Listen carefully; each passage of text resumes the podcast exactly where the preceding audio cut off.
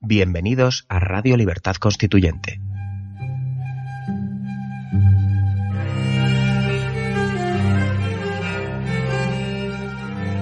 Están escuchando Radio Libertad Constituyente con don Antonio García Trevijano.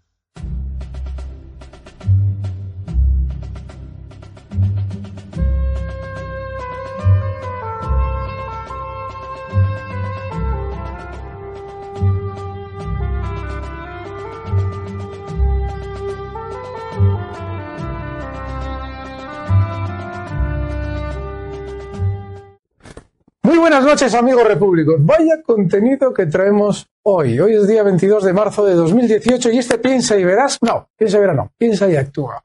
Todavía no me he acostumbrado. Se hace posible gracias a la colaboración técnica del maravilloso Carlos Ferrandi. Lo tengo aquí al lado mío, solucionando todos los tejemanejes técnicos. En Teledonostia tenemos a Sebastián, a nuestro jefe de medios, a don Xavier Bermúdez. Muchísimas gracias por tu trabajo, Xavier, y hacer esto posible. Y hoy traemos un contenido muy especial, porque eh, en muchas ocasiones nos hemos encontrado con dudas históricas al respecto de aspectos también de la vida de don Antonio que hoy vamos a tocar y que van a quedar sobre la mesa y acreditados, importantísimos. Y vamos a tener un contenido en vídeo que yo estoy convencido de que os va a encantar.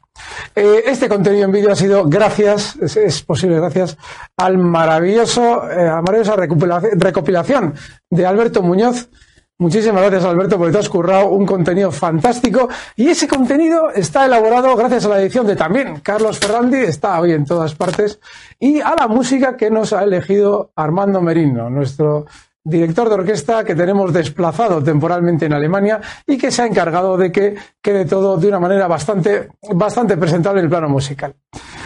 Sin más, vamos a pasar ya enseguida al vídeo número uno. Ese vídeo es de mayo del 2017. En ese momento, eh, Antonio García Trevijano salía de una operación de un stent que le habían realizado. Eh, estuvo, si, si, os acordáis, esta vez hace un año aquí, recordad que te había pasado una época crítica y este vídeo se produce, o esta intervención se produce justo a la vuelta de esa intervención, de esa intervención quirúrgica.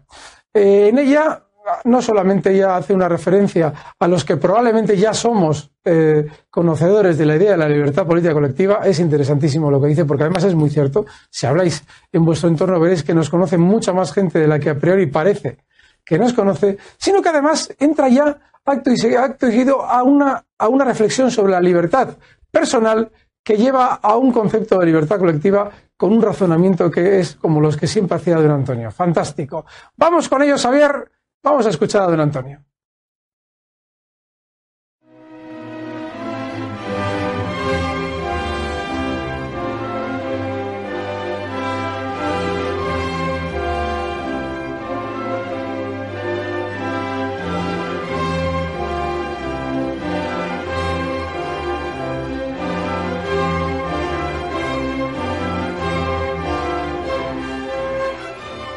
Deseo manifestaros a todos los que oyen este programa. La enorme alegría no consuelo, eh, la enorme energía que me transmitieron la cantidad de centenares y centenares de mensajes que recibí en el hospital deseando que todo fuera bien y empujar a los médicos y al propio hospital y a mí mismo a que la voluntad de vivir superara los defectos del organismo envejecido por 90 años de pasiones. Yo no noto el envejecimiento, porque mi cabeza está funcionando en un cuerpo que parece que no es el suyo. El cuerpo se cansa. Me canso de hacer ejercicio, la respiración se agita, el corazón se debilita pero yo no noto absolutamente ninguna diferencia en mi cerebro de cómo tenía yo el modo de enfocar, vivir, comprender y expresar mis ideas y mis sentimientos a los 21 años. No ha cambiado absolutamente nada. Corrió la voz por el hospital que yo estaba ingresado y es verdad que nuestro número asociado es prácticamente insignificante. Es que no llegamos a 1.500 asociados. Estamos cerca, pero no llegamos. Y sin embargo, en el hospital clínico me han visitado pues diez médicos, enfermeros o enfermeras, incluso el que eh, afeita las ingles para poder eh, desinfectar la zona por donde se va a introducir el catéter, incluso pertenece al MCRC y asiste a las reuniones de Tirso, y, eh, lo cual me indica que por cada asociado hay 10 que no están asociados. Porque esos que me han visitado lleno, el, el, día entero, mi habitación de médicos, enfermeras y enfermeros. Es decir, esto quiere decir que hay un potencial de crecimiento nuestro verdaderamente que nadie, que yo no soñaba. Si podemos multiplicar por mil, por perdón, por, diez, ahora mismo el número de, afiliados y no nos equivocamos. Somos ahora mismo por al menos 15.000 personas activas que me escuchan todos los días y que están dispuestas a la acción. Pero no se asocian, no, no, no tienen costumbre, no, no, somos un partido, es algo original. En fin, quiero daros las gracias por el apoyo inmenso, moral y anímico que recibido de parte de tantísimas personas que me oyen por la radio y son solidarios y participan de la misma visión del mundo que yo expongo día a día en esta radio. Lo que hablamos lo sentimos. Mejor dicho, no es lo que hablamos que sentimos, sino que sentimos lo que hablamos. Porque si no, no hablaríamos. Es el impulso de una necesidad de transmitir a otros visiones morales del mundo, no científicas, concepciones del mundo. Tenemos tal necesidad de compartirlas con los demás que es absolutamente imposible dejar voluntariamente de expresar los sentimientos y las razones que acompañan a esos sentimientos. Quiero, por ejemplo, la libertad. La libertad, antes que una comprensión o un problema mental, es un sentimiento. Y porque es un sentimiento, nos dedicamos nuestra vida, nuestro tiempo, nuestro esfuerzo, nuestro dinero, nuestras familias. Las sacrificamos, las posponemos a la búsqueda de una expresión de la libertad que pueda ser compartida por los demás. Si fuéramos egoístas, si fuéramos multimillonarios que podemos vivir solos con nuestro dinero, sin importarnos la suerte de los demás, si fuéramos libres de acciones, pero no libres de concepción moral del mundo, podemos perfectamente prescindir de la libertad. No la necesitamos para nada. Pero cuando vivimos en un país europeo como España, que no ha conocido todavía lo que es la libertad política colectiva. Cuando la retrospección de sí mismo y el examen de las conciencias ajenas, sí, sí, de las conciencias, estoy diciendo bien, no hace falta ser psiquiatra para descubrir en la conducta y en el comportamiento ajeno la conciencia. Que nos equivocamos, ¿por qué nos vamos a equivocar? Si una conducta externa del prójimo la observamos permanentemente y repetidamente como una invariante, ¿por qué vamos a suponer que tiene ahí una conciencia distinta de esa permanencia, de esa constante que no varía en la conducta? No. Sigo diciendo, los que sentimos la libertad antes de haberla comprendido. Y en este sentido, muy parecido a un niño, muy parecido a como sienten la libertad los niños. El deseo de ser libre de no tener obstáculos, de liberarse de obstáculos, paternos en primer lugar. Sí, sí, así empieza el sentimiento de la libertad, pero con la madurez se llega a un concepto de la libertad al que yo he llegado, en el que a diferencia del anarquista, que se había aproximado al concepto de la libertad, descubro que la libertad, mi libertad, comienza con la libertad de los demás. Que es ridículo, absurdo. Pensar que eres libre si los demás, la sociedad entera de los demás, no es libre. ¿Qué libertad vas a tener si los demás no son libres? Bien, ese concepto de la libertad, que es la que nace de la libertad de los demás, es el concepto de la libertad política colectiva.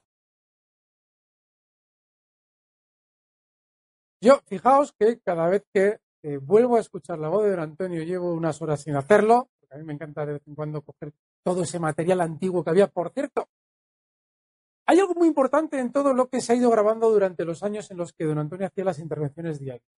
Y es esas respuestas que daba a las noticias que se producían en su momento en el ámbito político en España.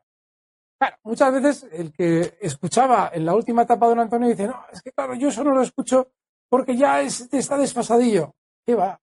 En esos programas se planteaba el titular, se planteaba la duda y se planteaba la respuesta. Y son respuestas que son absolutamente vigentes hoy en día, porque la mayoría de los problemas que se producían entonces se siguen produciendo ahora. Con lo cual, os emplazo a los que llevéis menos tiempo escuchando a don Antonio, que cojáis en iVoox o cojáis en todo el material que hay en el MCRC, todo lo que podáis y volváis a escucharlo con la, el titular concreto de la noticia que se trataba y la respuesta que dado don Antonio, porque era una maravilla. Yo iba a deciros que cada vez que le vuelvo a escuchar me sigue entrando la cosa de la energía que tenía don Antonio. Bueno, vamos a ir con el segundo bloque.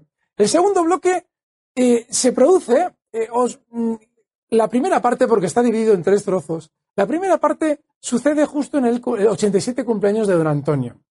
Están eh, reunidos don Antonio y varios amigos más, y uno de ellos es Alejandro Rojas Marcos. Inicialmente don Antonio hace una reseña en la que a mí me parece humanamente muy interesante, porque no solamente va a explicar por qué en el momento determinado él ha sido especialmente discreto a la hora de atribuirse los méritos de la Junta Democrática, sino que también va a explicar por qué a veces era especialmente vehemente a la hora de resaltar ciertos méritos que había que tener en cuenta sobre el mismo. Está muy bien ese trozo. Poco después veréis cómo interviene Alejandro Rojas Marcos.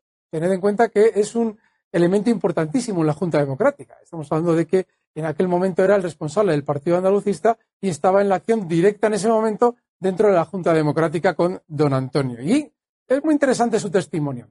Poco después veréis que entramos en otro bloque en el que don Antonio explica cómo el Partido Comunista ha actuado con, eh, con don Antonio y con la memoria de lo que hizo don Antonio en la Junta Democrática a posteriori.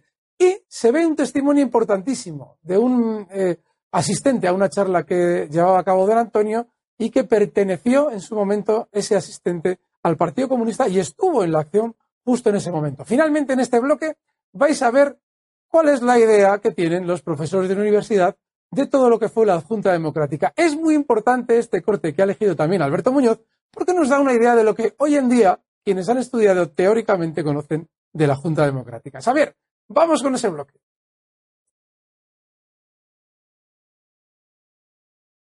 Las personas que no me conocen o que me conocen muy superficialmente tienen una impresión generalmente muy equivocada de mí. Yo doy una impresión de seguridad mismo tan, de seguridad en mí mismo tan grande que nadie puede pensar que yo sea que, que sea tímido, que pueda ocultar sentimientos. Creen que, que es imposible.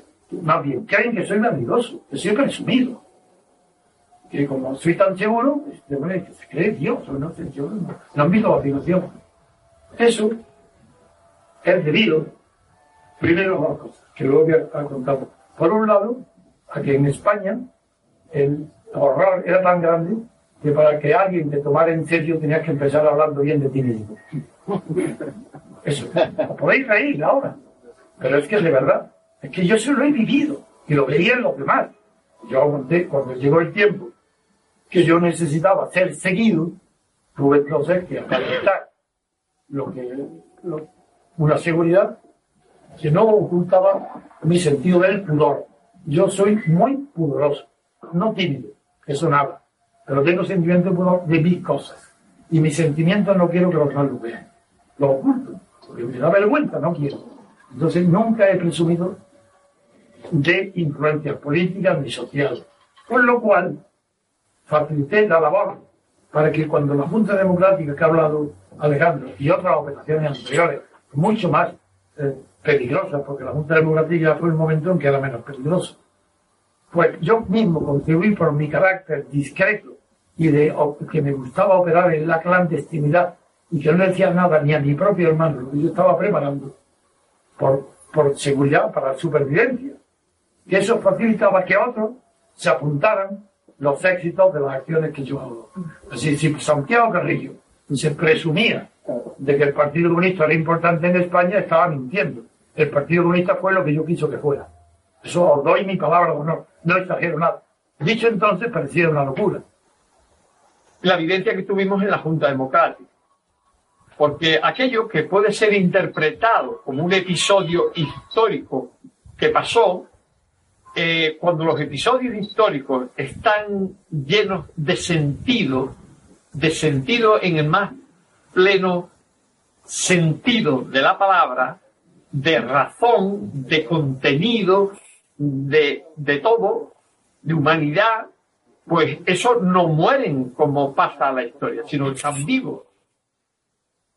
Antonio fue el creador de la Junta Democrática. La Junta Democrática, para quien no lo sepa, fue el primer experimento de superación de la guerra civil y de salida de la dictadura. Y fue una genialidad.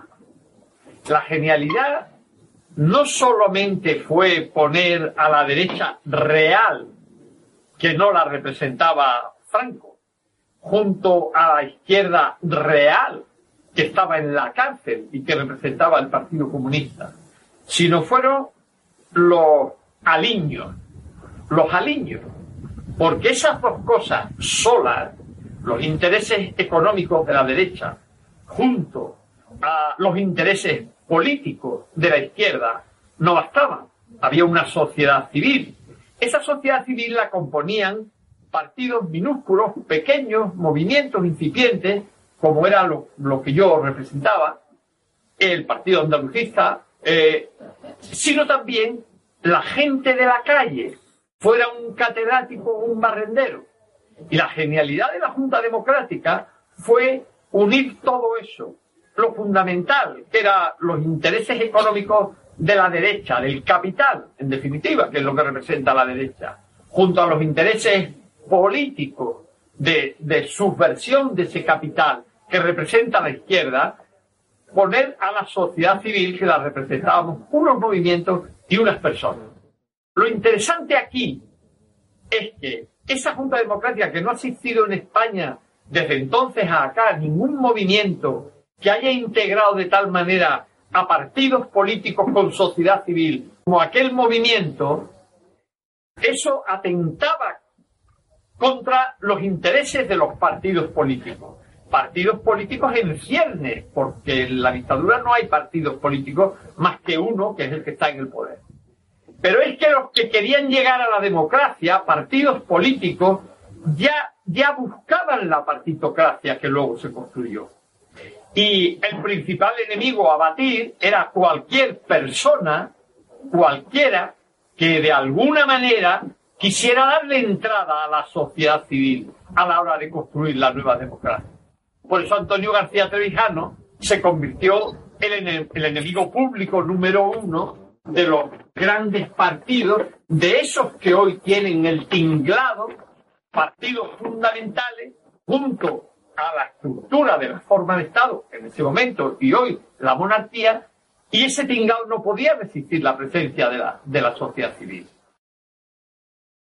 Y cuando no me difaman me ocultaban, como en este libro, estoy ocultado. Soy el creador de la Junta Democrática y de mí apenas si se habla porque conozco y era mucho más prudente y yo no buscaba ninguna presunción ni conocimiento. Por eso mi nombre está borrado, incluso de la etapa donde era yo el eje de la oposición. Lo que han visto los servicios de la CIA y los americanos está ocultado por el Partido Comunista, porque ha querido apoderarse de la idea y de las acciones de la Junta Democrática. Y me ha borrado.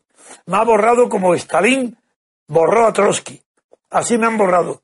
Esa es la vergüenza. Y por eso ese pobre hombre y honesto hombre del Partido Comunista estaba asombrado. Asombrado. ¿Qué, qué había pasado? Yo hace 40 años aproximadamente conocí a Antonio en la prisión de Carabanchel. Me alegro y te felicito porque eres coherente con tu, en tu trayectoria política, que allí te cortejaban todos los líderes eh, antifranquistas. Entonces, ¿qué pasó? Mi pregunta es, ¿qué pasó para que eso no existiera, se rompiera? Si todos los documentos los redacto yo, pues bien, ese libro de que estoy hablando, ese libro está falsificado, los documentos están mal redactados, dicen cosas inexactas y está publicado en el año 76. He aquí lo que dicen de mí, gracias porque Natalia, que no quiere aparecer aquí porque no, no, no le gusta ser televisada, y, hombre, a mí me gustaría que fuera televisada, pero mejor así la venido y vosotros no. Eh, pues dice esto, Antonio, publican por fin, hay una fotografía mía y dicen, Antonio García Trevijano, uno de los discutidos artífices de la Junta Democrática. Pero ¿cómo uno? Si no hubo dos, no hubo tres, no hubo cinco, hubo uno solo que era yo, el fundador. ¿Cómo se atreven a decir uno de los discutidos artífices de la Junta Democrática de España? ¿Pero qué saben ellos el origen de la Junta Democrática? La primera enfermedad de Franco, la flemitis. Juan Carlos asume el poder. La respuesta del PC es la Junta Democrática. Bien, la Junta Democrática está integrada por el Partido Comunista fundamentalmente. Al final, primero estaban los catalanes, vascos, eh, gallegos, eh, canarios, andaluces, misiones obreras, en el sexto lugar entró el Partido Comunista. Dos meses después de haber existido y sin conocer exactamente la composición del tema. Eso no. Pero bien, de acuerdo, no pasa nada. No, sí pasa de que la precisión histórica es necesaria.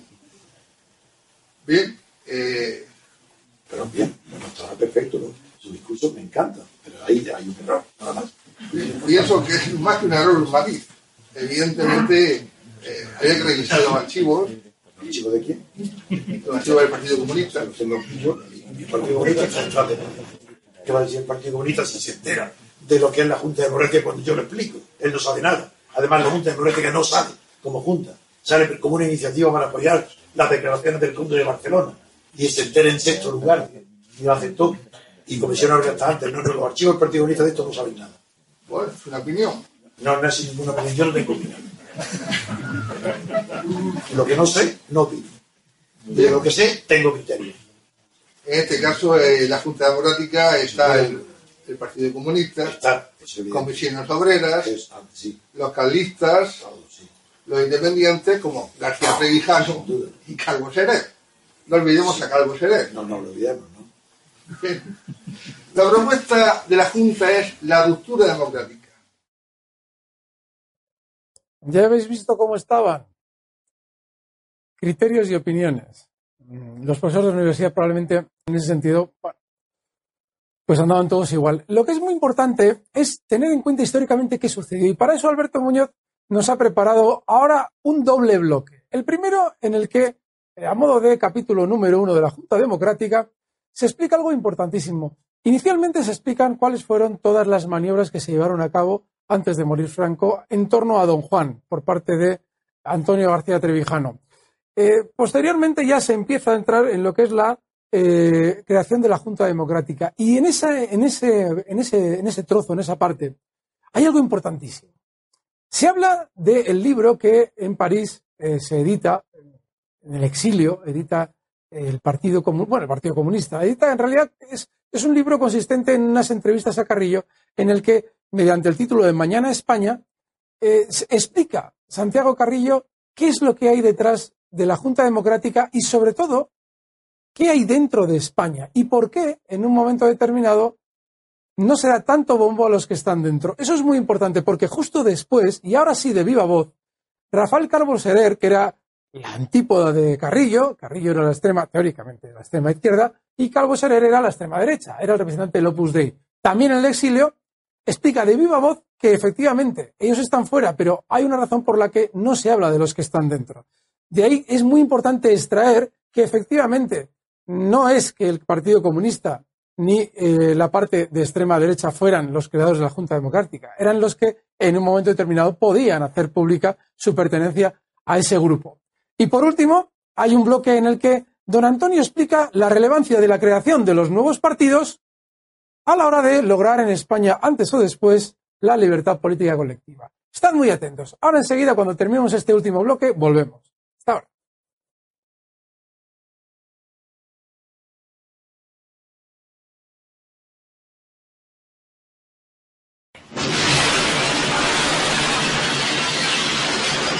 Hasta la muerte de Carrero Blanco. Exacto. En la muerte de Carrero Blanco se cambia la situación por completo. Y entonces a la muerte de Carrero Blanco soy yo por primera vez el que toma la iniciativa. Hasta entonces, no solamente esto que he contado. 16 de julio de 1969. El señor Trevijano redactó las cartas de contestación del conde de Barcelona a Franco y a su hijo Juan Carlos, no admitiendo la sucesión monárquica impuesta por el caudillo contra el orden dinástico. Estas dos cartas fueron lacradas y entregadas por don Juan al embajador de España en Lisboa, Jiménez Arnau, el día 17 de julio. Sino que ahora antes de traer aquí he traído de, de don Juan, porque toda la iniciativa partió de que en el año 67, cuando Franco tuvo una lipotimia en Cazorla, en una cacería, don Juan me avisó y fue y para que eh, hiciese una acción tan importante. Este plan, trasladado al ministro de la Gobernación, don Camilo Alonso Vega, fue aceptado. Un avión militar recogería en Estoril a don Juan de Borbón y lo trasladaría a Madrid para que presidiera el entierro y los funerales del generalísimo, situando al príncipe Juan Carlos pasos atrás a su derecha. Repuesto de la lipotimia al jefe del Estado, el plan secreto quedó anulado, pero la relación del señor Trevijano con las máximas autoridades militares quedó establecida. Con los militares, con tal, que condujo a que cuando visitó por primera vez España a ver a su hijo, viniera a mi piso a entrevistarse con un, con un general, que hoy lo puedo decir era el general Díaz Alegría. Es decir, que después de esas acciones, yo tomo la iniciativa cuando muere Carrero. Y entonces le digo, bueno, que eso cambia la situación por completo, que ya no hay seguridad ninguna en que todo transcurra normalmente. Y que los partidos políticos de la oposición clandestina y las organizaciones obreras de sindicatos tienen cada vez más fuerza. Y que ya no se puede hacer una restauración de palacios, que ya no se puede hacer con los militares, que hay que hacerlo con el pueblo. Y que por tanto que tiene que cambiar por completo su estrategia.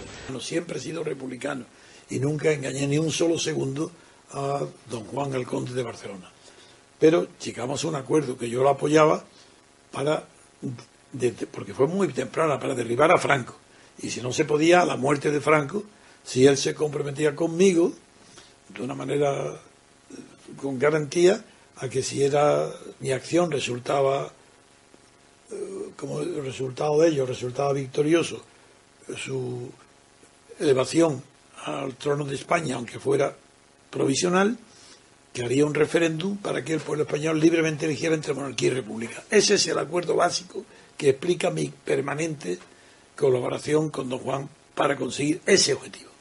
Le hago un plan político y lo aprueba. Y prueba, y ese plan político no lo conoce nadie. Está él solo y yo, lo aprueba. Y es, por un lado, él le preparo el viaje a París, a una cacería con Giscard d'Estaing. Con Giscard d'Estaing. Y hace unas declaraciones al Express, a Eduard Belví, y en España se produce un gran revuelo y se le llama la rentrée política de Don Juan. Y eso la manera pública. Y de manera privada, yo estoy preparando todo eh, el contacto con todas las organizaciones clandestinas democráticas. Y todos están de acuerdo en unas bases mínimas. Y esas bases mínimas las redacto yo solo. Y me voy a Alemán y hablo con André Fontaine. Y André Fontaine le convenzo de dar un gran golpe en primera página, publicando si Don Juan lo hace. Don Juan lo aprueba. Y entonces se, cita a Marcel Niedergang el día 23 de junio para hacer una declaración que es la misma, lo que si estaba redactado por mí íntegro, es el programa mismo que sirvió para fundar la Junta Democrática. Así, la Junta Democrática, que nació después, por la negativa de don Juan a hacer las declaraciones que al principio me dijo que sí. Habían aceptado que uno a uno, en el orden que yo fuera diciendo, irían haciendo declaraciones a la prensa extranjera y España donde se pudiera, apoyando todos los 14 puntos que don Juan había declarado en Le Al fallar don Juan, me estaban esperando en el Hotel Lis de Lisboa, pues está Santiago Carrillo, porque en Portugal podía ir, Tierno Galván, Raúl Morodo, Alejandro Fernández, Rojas Marcos, José Joaquín Díaz Aguilar, muchos eh, otros partidos liberales, bastantes partidos y personas de muchísimo relieve, Valentín Paz Andrade, que son personales de aquella época de mucha influencia. Me estaban esperando el resultado. Y cuando regreso digo que no, que se ha negado, que no va a haber, el día siguiente no habrá declaraciones. Claro, cunde el desánimo, porque estaban todos los partidos, incluso el Partido Comunista, dispuestos a hacer cada uno por su lado, sin ser, siendo antimonárquicos, cada uno decir que apoyaban esas esos puntos de, y entre esos puntos era esta, que la convocatoria, que él sería eh, apoyado eh, en el trono y que allí convocaría uno, tras un periodo de libertad informativa suficiente que incluso llegó a poner yo un año de información, se haría ya un referéndum para aprobar algunas de las alternativas entre las que estaba la República. Y aquí, allí, no, por razones tácticas, no definí yo las clases, si la República era la de la segunda o una nueva, porque yo, no, yo nunca fui partidario de la segunda, pero conociendo la presencia en, en esos, esos partidos que iban a declarar que muchos no concebían, como hoy todavía, muchos partidos que no conciben más tipos de república que la parlamentaria y no saben lo que es la república presidencialista, bueno, saben lo que es en Estados Unidos y ahora Francia algo parecido, pero no, no dominan el tema. Tuve la prudencia de no pronunciarme nada más que sobre la, sobre la forma de gobierno y forma de Estado. Pero ya era bastante distinguir ah, y dentro de la forma de Estado, monarquía o república, pero sin definirla. Bien, entonces al llegar al Hotel Lis y ver la decepción, dije, no, no, no, en el camino, yo iba con un coche en el camino, ya se me ha ocurrido. Y es que ¿para qué necesitamos una cadena de declaraciones sucesivas cada día, o cada sí, cada día, un partido diciendo de acuerdo, de acuerdo, de acuerdo con Don Juan? Pues vamos a hacerlo en un solo documento de una sola vez todos juntos. Y no necesitamos a nadie. Ese fue el origen de la Junta Democrática, que lo propuse allí. Fue aceptado con entusiasmo porque ya parecía que, eh, nos quedábamos sin acción. Y digo, uy, qué maravilla, pues venga, vamos a París. Y ahí mismo fijé yo el día, un día previo en París para definirla, adaptarlo el tema a, a una Junta Democrática directamente por la República, y incluso se fijó que la declaración pública de la Constitución le hiciéramos el día 25 de julio.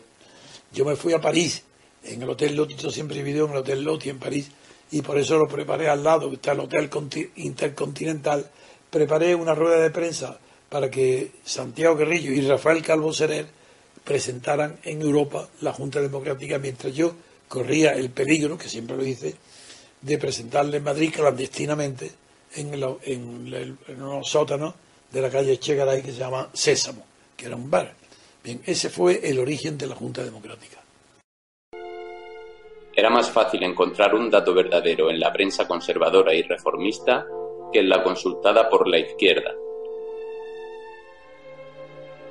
En octubre de 1974 se publicó en París la versión original francesa del libro Mañana España, que recogía una serie de entrevistas realizadas a Santiago Carrillo tras la presentación de la Junta Democrática. Un año más tarde, en octubre de 1975, y también en Francia, se editaba la versión española del libro. En octubre de 1976, ACAL, una editorial con sede en Madrid, quiso publicarlo sin éxito,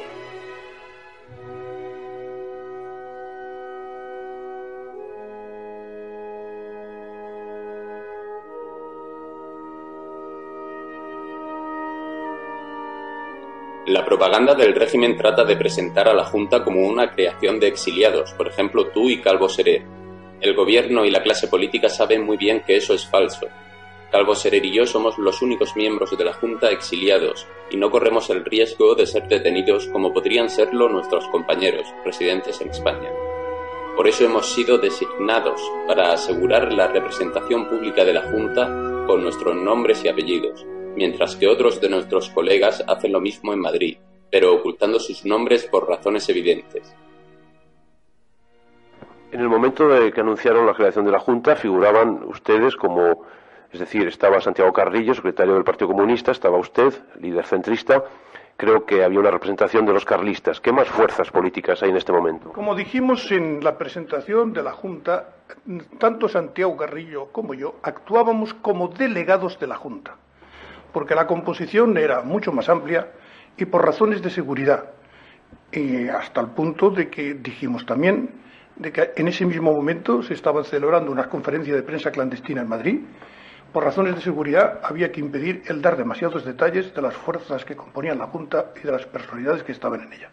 Lo que no cabe duda ninguna es de que la aparición, por razones, como he dicho antes, de seguridad, aparecer yo solo junto a Santiago Carrillo ha dado lugar a que el gobierno español y que en determinados ambientes se haya querido presentar polarizada la Junta en Santiago Carrillo y en mí, naturalmente representando, diríamos, eh, antípodas en el espectro político español.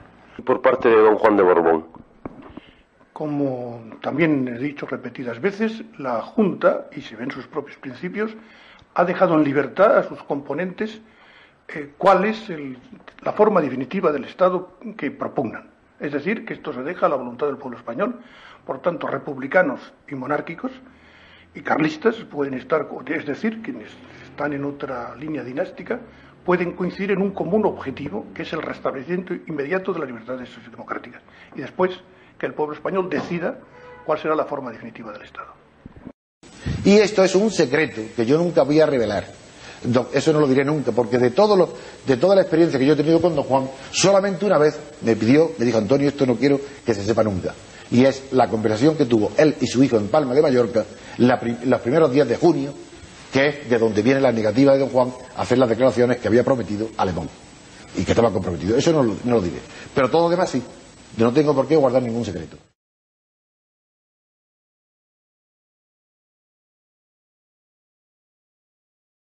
Otra pregunta. ¿Cree que estos tiempos son propicios para que cuajen sus ideas? No. Para que cuajen mis ideas son propicios todos los tiempos. Pero solamente cuando los acontecimientos y los vientos de, de la cultura empujan en el mismo sentido, se pueden dar. Nos estamos acercando a bastante velocidad. Os voy a decir algo que muchos vayan a comprender enseguida. La aparición de los partidos emergentes, Ciudadanos y Podemos, ha impedido el progreso que era ya imparable nuestro, de la corriente a favor de la abstención. Y como preámbulo del movimiento constitucionalista para que España por fin fundara un sistema basado en la libertad política colectiva abriendo un periodo de libertad constituyente pacífico, sin imposición de fuerza, sin llamada al ejército y sin intervención directa de la Iglesia, es decir, lo normal. Esto, la irrupción de estos dos partidos ha interrumpido el camino ascendente que llamamos nuestro MCRC. Y ahora vuelve a soplar los vientos a nuestro favor ante el fracaso evidente de los partidos emergentes, demostrado de una manera infantil, pero real, con la incapacidad que han tenido para formar gobierno.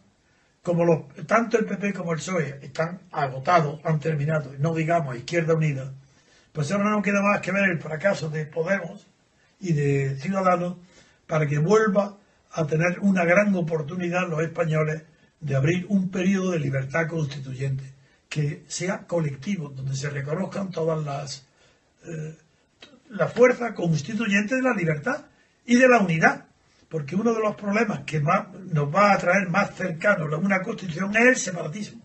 El separatismo catalán, como eso requeriría una guerra civil para que triunfara, eso, aunque ahora no lo vean las personas que se creen indiferentes, que le da igual todo, porque tienen los valores impregnados por la socialdemocracia de derecha y de izquierda, no se dan cuenta, pero se van a dar. Y nosotros tenemos la solución para resolver todos los problemas. Llama al pueblo español y especialmente a la juventud para que se agrupe alrededor de este programa, organice juntas democráticas regionales, provinciales y municipales y permanezca atento a la convocatoria de acción democrática nacional que lanzará la Junta Democrática de España en el momento político oportuno, convencida, como está, de que al pueblo español la libertad no le será regalada y tendrá que ser por él conquistada. Ahí lo tenéis. eh, justo en, antes de esta última intervención en la que hablaba, volvía a aparecer don Antonio en sus aguas, hablando de los nuevos partidos, justo antes, al terminar el anterior bloque, hablaba Calvo Serer. Rafael Calvo Serer tuvo que exiliarse en noviembre de 1971 por un artículo de crítica al franquismo que, eh, que publicó en, en el diario Le Monde. Y es muy importante eh, lo que sucede con él justo cuando vuelve a España, porque en junio de 1976, hay que recordar que estamos hablando de siete meses después de la muerte de Franco, cuando vuelve a España se le detiene, se le encarcela temporalmente. ¿Por qué es muy importante saber eso? Porque realmente había un clima en España en el sentido de persecución respecto de las ideas que don Antonio podía llevar a cabo, que obviamente hacía imprescindible esa especie de eh, silencio de quienes estaban moviendo la Junta Democrática en España. Eh, de ahí a que se puedan atribuir el Partido Comunista, comunista la creación, hay un mundo. Sin más amigos, esto ha sido posible gracias al maravilloso contenido que ha reunido y hemos podido presentar don Alberto Muñoz y ha sido posible a la coordinación maravillosa técnica, en este caso de Carlos Fernández, que también ha estado colaborando en la edición del vídeo, sobre todo del sonido, Armando Merino le puso música y nos dirigió desde Teledonostia Saber Bermúdez. Soy Alberto Iturralde, un fuerte abrazo. El jueves que viene más. Y esperemos que mejor.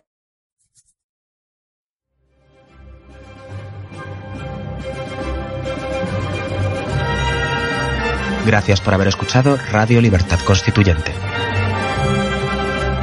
No olviden visitar la parrilla de programación en la nueva página web del Movimiento de Ciudadanos hacia la República Constitucional en la dirección www.mcrc.es. Radio Libertad Constituyente. La libertad viene en nuestra busca.